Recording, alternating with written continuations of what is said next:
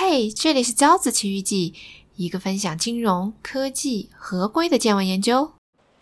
《铁达尼号》这部经典电影，相信很多人都看过。讲述在一九一二年，一部叫《铁达尼号》的巨型豪华游轮首次航行就沉没在北大西洋的故事。现在我们也经常用“铁达尼号沉没”来形容一个商业巨头的坍塌。有一桩会计丑闻，时至今日依旧被全世界会计行业和金融行业称为相当于“铁达尼号沉没”的公司倒闭事件。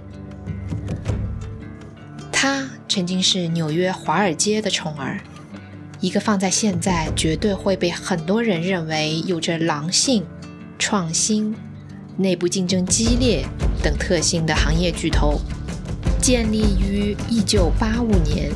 仅用了约十年的时间，就将营收从一百亿美元增至一千亿美元，而从每股股价九十美元跌至每股股价不到一美元，只用了不到几个月的时间。公司的高级管理层们在市场上提前卖出了数亿美金计的股票。破产的时候，两万人失业。公司员工价值二十亿美金的养老金，最后也只剩下了八千五百万。这个事件之后，美国联邦对上市公司的财会报告准确度发布了著名的萨班斯奥克斯利法案，也称为 SOX 法案，被当时小布什总统称为这是自罗斯福总统以来美国商界影响最为深远的改革法案。一个美国议员曾经评论道：“In the Titanic, the captain went down with the ship. In Enron, looks to me like the captain first gave himself and some friends a bonus, then lowered himself and the top folks down in the lifeboat, and then hollered up and said, "By the way, everything's going to be just fine." 这就是着名的安然丑闻案。时间要从一九八五年开始说起。 两家大型天然气企业合并，一家叫休斯顿天然气 （Houston Natural Gas），另一家叫联合北方 （Internorth Inc）。合并之后，成为一家全新的企业，叫安然 （Enron）。时任安然第一任 CEO 和主席的是一位叫 Kenneth Lay 的人，之后我们称他为 Ken。Ken 从小生长的家庭并不富裕，他的父亲是传教士，但是他对商业有自己的理解，而且深知政商关系的重要性。在拿到了经济学博士后，就迅速去了美国五角大楼做海军的审计、财会分析等相关的职位，也曾任职于美国联邦电力委员会、佛罗里达州天然气传输公司。Ken 早年就致力于如何能让政府放松对天然气管道、电力等能源市场相关的管制。这件事情很重要，我们要记着。一九八五年正值美国历史上第四次的并购潮，化学、石油、钢铁、汽车等行业里，企业收购合并事件迅速的增加。而且市场上有大量的敌意收购，也就是说，根本不管对方管理层是否愿意，只要觉得时机到了，价格低，就进行收购。在一九八四年，休斯顿天然气已经抵御了一次敌意收购，并且聘请了 Ken 作为休斯顿天然气的 CEO。到了一九八五年，这次换成了联合北方遇到了业界大佬的敌意收购。并且这次收购方使用了大量的杠杆。这里稍微解释一下，杠杆收购 （leveraged buyout，LBO）。假设收购一家公司成本需要一百块，收购者只有二十块钱，那么他可以考虑要不不收购，要不先向其他人借八十块钱去收购，也就是以自身比较少的资金加他人比较多的资金去收购一个。资本比较大的公司，这种收购方式在当年非常的特别。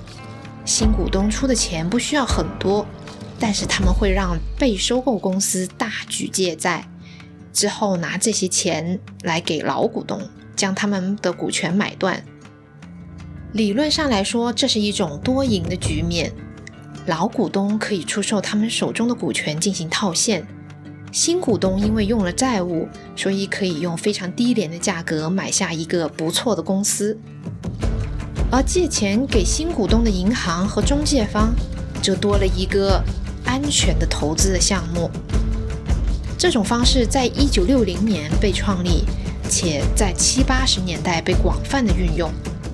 一开始使用 LPO 的方式，还可以收到便宜又优质的公司，形成你好我好大家好的局面。可是后来，这种方式越来越流行，优质的公司也越来越贵，很多公司他们的股东未必愿意卖股份，这时候就有分歧了。有些收购方并不在意卖方管理层是否愿意合作，认为大不了。我用重金砸股东就可以了，这时候就产生了敌意收购。这次的联合北方正是遇到了使用杠杆收购加敌意收购的大佬级对手方。为了自救，联合北方启动了反收购中经典的一招“毒丸计划”，也就是通称的股东购股权计划。简单来说，就是通过摊薄股份和大量增加股东购股成本。而迫使收购方主动放弃的一种方式。美国八十年代因为有着大量的兼并收购，特别是面对的敌意收购，毒丸计划是非常经典且常用的一招。可是毒丸计划经常是敌损一千，自伤八百，而且我们都说强扭的瓜不甜，所以敌意收购和毒丸计划。这十年是越来越少听到了。在中国，最出名使用过毒丸计划的，应该是二零零四年盛大收购新浪的事件。联合北方当时以超市场价百分之四十的代价，将休斯顿天然气这颗价值二十三亿美元的毒丸吃了下去，并购了休斯顿天然气。至此。在一九八五年，就有了一家全新的公司，叫安然。新公司需要任命 CEO，原本联合北方的 CEO 不清楚什么原因，在安然成立的短时间内就被安然的董事会炒鱿鱼了。安然第一任 CEO 反而是 Can 这个被并购公司的 CEO，且起初定下的双总部计划，一个总部在奥马哈，一个在休斯顿。在并购之后，也改去了总部，搬去了休斯顿。一个被并购企业的 CEO 不但没有收拾包袱走人，反而把自己的竞争者给踢走了，最后做了两家合并公司的掌舵人。从这件事上可以看得出来，Ken 的能力和野心都不容小觑。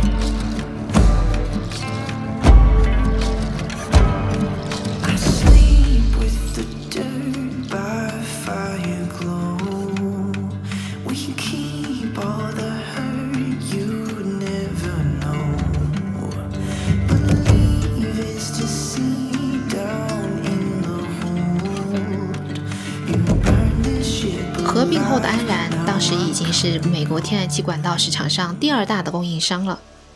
目标是要成为北美最大的天然气管道供应商。虽然安然外表是一家巨型公司，能做到这个行业巨头的 CEO 必定是风光无限。但实际上，安然是一家刚刚吃下了毒丸的公司。一个大型企业基本上都会有很多问题的，更不要说运用了毒丸计划的安然。除去了基本的流动资金运营成本，还有一个最迫切的需求，就是需要使用超过三点五亿美金回购之前在敌意收购中对手方的股份，维持一个相对安全的股份比例。那么，作为 CEO 的 Ken，首要任务就是需要让安然赚钱，且要赚大钱。众所周知，电影里的铁达尼号并不是遇到了一个冰山。咣撞下去了，沉了。其实之前也看到了冰山，也擦过了好几座冰山，都幸运的避过去了，就觉得没事儿。安然也一样，由于迫切的赚钱压力，1987年的安然就在原油交易上出过事儿。当时的原油交易有点像赌厅，有亏有赚，而且风险不小，最多是可以亏到相当于十倍的本金的。但是当时的安然不知道为什么，基本上都是赚钱的，所以当时的原油交易业务是安然的摇钱树。有几个管理层都觉得非常的奇怪，安然的几个原油交易员是怎么在原油交易市场上赚到这么多钱的？肯定不简单。是的，事情的确不简单。公司的审计师告诉董事会，安然公司账户里三百多万美金被两个交易员直接转移到个人账户，他们开了好几个离岸账户，做了真假两个账本，伪造了银行账户交易记录，销毁或者伪造每日的交易记录。在两个交易员一系列行云流水的操作之中。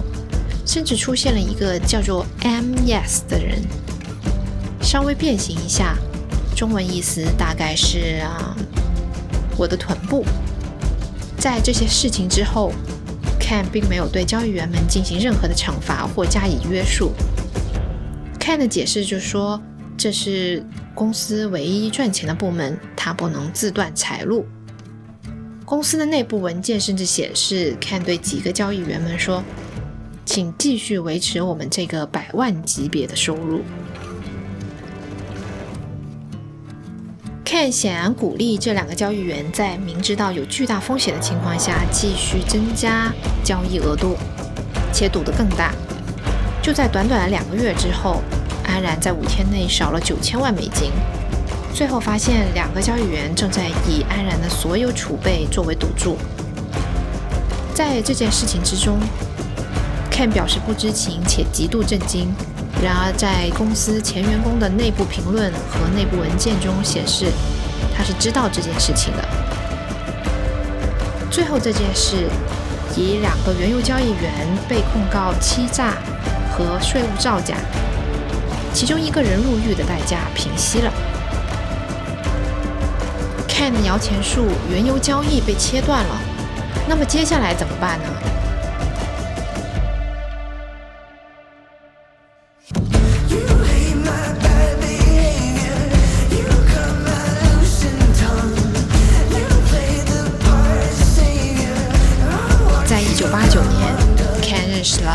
？Jeffrey Skilling。Jeff 当时是现在非常著名的麦肯锡咨询里面的顾问。Jeff 的哈佛商学院教授在面试他的时候曾经问过他：“你聪明吗？Are you smart？” 他的回答是：“I'm fucking smart。” Jeff 完美的回答了 Ken 的疑惑，关于未来的天然气市场应该是怎么样子的。Jeff 认为，与其辛苦的一点点建厂房、搭设备、装管道，然后再把天然气输送到普通的用户家里，这都是旧时代的事情了。安然应该开启一个全新的时代。这个时代，天然气应该成为一种有着金融属性的产品。安然应该成为那种 stock market of natural gas，也就是天然气的股票市场。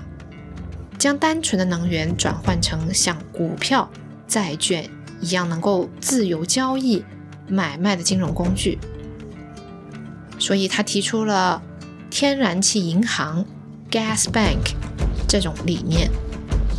这种想法当时是创新的，甚至可以说是神奇的。一九九零年，Jeff 被 Ken 从麦肯锡直接挖角过来，成为 Gas Bank 的负责人。他做出了以下颠覆性的举措：允许天然气生产商和供应商购买固定数量的天然气，而且可以对冲价格风险，而且开始向石油和天然气供应商提供融资。安然原本拥有的一条商业天然气管道开始停止销售天然气了，而且仅作为运输用途。就在1992年。安然就一跃成为了北美最大的天然气买卖交易方。当时许多员工都以能在安然工作，有着一个可能极其赚钱的创新目标，一个强而有力的领导者而兴奋、自豪。而真正让安然财务报表逐渐亮丽，让安然成为华尔街宠儿的是另外一个原因，而同时，它也是让安然倒下的最终原因。这大概就是人们常说的“成也萧何，败也萧何”。这是一种针对特定金融产品的特殊会计计价方式，至今也在使用，叫做 Mark to Market，俗称 MTM，按市值计价。至今，许多银行的股票、期货、期权产品都在使用，可以以市场价格计算现在的资产价格。然而，聪明的 Jeff 似乎已经提早预见了。在某些情况下，使用这种计价方式的威力。他甚至要求他最终加入安然的其中一个必要条件，就是美国证券交易委员会 （SEC） 同意安然使用这种 MTM 的方式记账。无论最后有多少钱实际进账，MTM 这种计价方式可以让安然在今天就以未来某个时点预计的收入确定今天的收入。安然曾经在印度建了一个发电厂，当时根本没有人在印度投资建厂。安然毅然决然地做了，而且做了一个超大的发电厂。但是他们没有预计到，当时的印度人根本买不起这个发电厂生产的电。印度的发电厂废了，安然损失了几十亿美金，且根据当时只存在于账面但从未到账的巨额利润。几千万的项目花红和奖金都已经付给了高级管理层们，账面的巨额利润和实际的亏损形成了一个越来越大的漏洞，需要钱，但是这些钱从哪里来呢？